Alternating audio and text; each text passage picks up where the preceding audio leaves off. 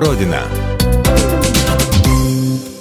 Вы слушаете программу «Вторая Родина». Меня зовут Екатерина Шевцова. Наша программа о людях, чья жизнь связана с Россией и Беларусью. Не обязательно этот человек родился в Беларуси. Возможно, жизнь его связана с этой замечательной страной, так или косвенно. У нас на связи Антон Макарский, певец. Антон, здравствуйте. Здравствуйте. Здравствуйте. Очень приятно вас вот слышать. Как раз год назад примерно у нас в студии была ваша супруга Виктория Макарская. Как раз она Да. является уроженкой Беларуси. Она мне взахлеб рассказывала, как она вас э, знакомила со страной, как она вас привозила, как она хотела, чтобы вы там жили тоже. Вот скажите, пожалуйста, вы когда вообще в Беларусь попали в первый раз? Ну, наверное, когда познакомился с Викой, мы в первый же год э, нашего знакомства съездили ко мне на родину в э, город Пензу и поехали э, в Витебск, там, где Вика родилась, где она провела детство. Я никогда не забуду а, ее а, реакцию, когда перес- пересекается граница. Вот э, граница между Россией и Белоруссией, она, в принципе, такая достаточно номинальная, да, мы ездили и на поезде, и летали на самолетах, и на машине переезжали, и каждый раз, особенно на машине, это очень ярко выражено, когда пересекается вот эта вот граница, Мгм. Вика должна закричать, что есть мочи. Да? Она на родине, она дома, да. Вот. Особенно, когда мы ездили на машине, вот мы переезжаем этот пункт, и все, она высовывается из окна и громко-громко кричит. Причем извиняюсь э, э, при этом перед теми, кто находится в машине, говорит, простите, традиция. У-ху! Я дома! Она на русском это Конечно, говорит или на потрясающе. белорусском? Нет, на русском, конечно, на русском. Меня, конечно, в первую очередь поразила чистота и э, качество дорог. ну, это мы м, лет 20 назад впервые оказались вместе в Беларуси. Совершенно другое состояние леса, нежели в России. Причем это явно как-то. Я даже не знаю, почему, что это. Это просто другая природа, более ухоженная, более стройными рядами растущие деревья, э, лавочки, столики для пикников э, и абсолютно открытые, жизнерадостные, готовые помочь в любой ситуации люди. Вот это поразило. У нас был даже период такой, по-моему, в 2010 году, когда бушевали пожары, Это когда смог был, это вот когда у нас да, висела да, вот такая... этот смог, когда все было в дыму, мы отложили на месяц все дела. И с нашими музыкантами, со всем нашим коллективом музыкантов и еще с некоторыми друзьями уехали на машинах в Братслав, просто в поход. Натянули палатки, взяли в аренду несколько лодок и вот так, что поймали, то съели. И жили так несколько недель. Просто потрясающе. Вот эта вот поездка в Братслав через э, Россию и Беларусь, это просто было вот открытие для себя и людей, и этой страны потрясающей. Однажды мы заблудились, мы куда-то не туда э, заехали, и нам попался по дороге человек, у которого мы э, просто решили спросить, как проехать до очередного там пункта, который был для нас ориентиром. Он так почесал в затылке говорит, да вы не найдете. Ну давайте я сяду в машину, подвиньте, я вам покажу дорогу.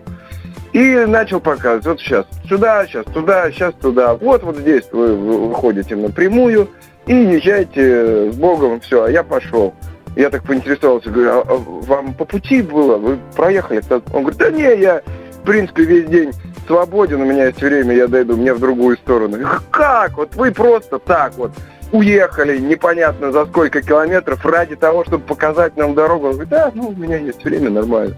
Я пешочком обратно дойду. Вот, вот такие люди, понимаете? А потом, когда мы приехали разбили этот палаточный наш небольшой городок и э, пошли э, смотреть э, окрестности, зашли в дом, где прям вот хорошее хозяйство. Увидели дом, причем ни заборов, ничего.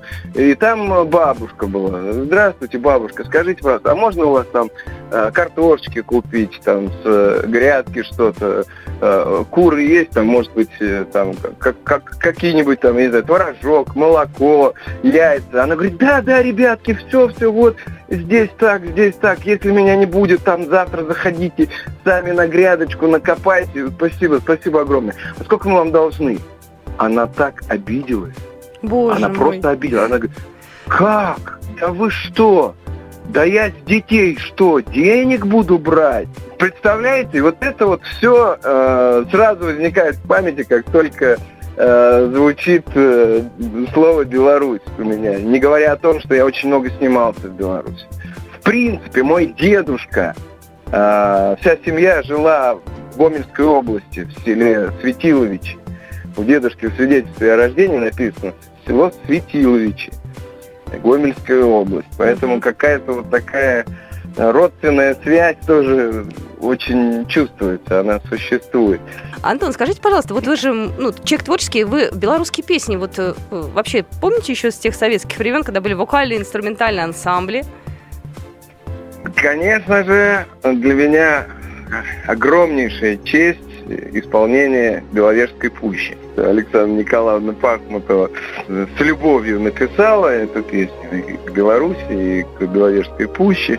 И мало того, на ее творческом вечере я настоял на том, чтобы эту песню спеть по оригинальной партитуре. Не так, как ее делали песнеры, угу.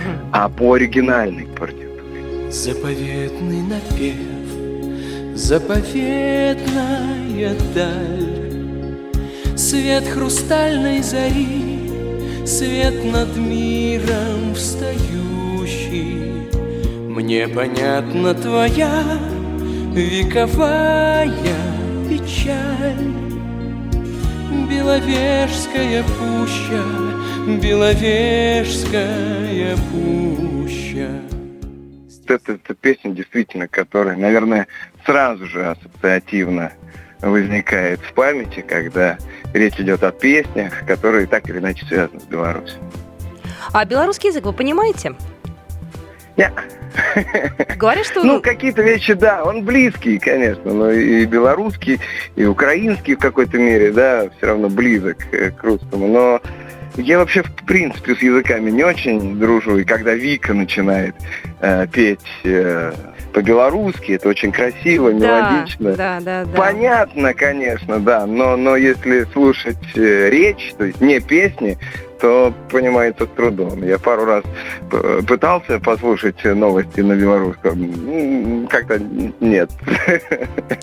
Скажите, пожалуйста, последний вопрос, я вас отпускаю. Вы как вот это тяжелое время самоизоляции проводите? Ну, то есть, в общем, люди творческие, они дают онлайн-концерты, я смотрю, вы в том числе не исключение. Что еще вы делаете? Ну вот сейчас я стою в гардеробной, потому что спрятался от детей. Ваньке разрешил посмотреть мультик, а Машка в соседней комнате дистанционно учится. Поэтому, как ни странно, это карантинное время забито до отказа. У меня в обычной жизни э, получается, что было больше свободного времени, нежели сейчас.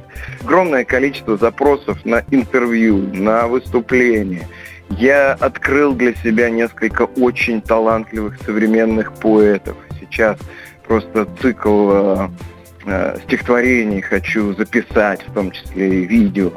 В общем, как-то вот та самая папка с названием «Надо», которая появилась у меня пару лет назад, она сейчас э, копится Э, накапливается гораздо больше, нежели в обычное время. Поэтому для меня карантин и самоизоляция совершенно не синонимы э, слова безделие.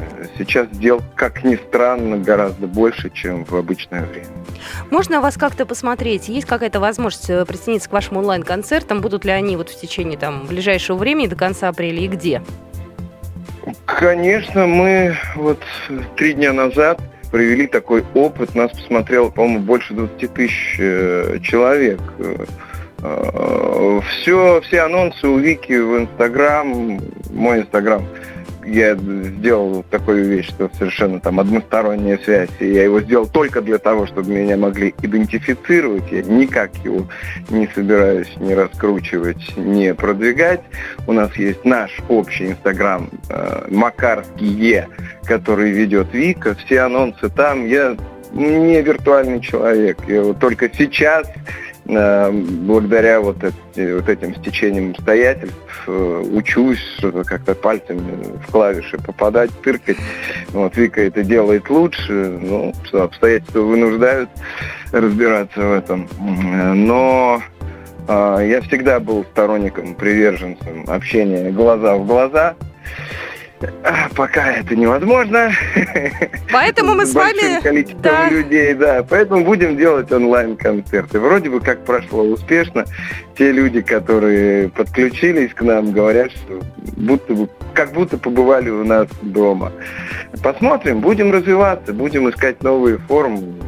Во всяком случае, э, жизнь продолжается, и э, творчество, если оно в жизни человека присутствует, оно на- найдет себе форму для того, чтобы развиваться и радовать людей. Все-таки главное наше призвание тех людей, которые называют себя артистами, актерами, певцами. Мы свое призвание не забудем. Смех и радость мы приносим людям.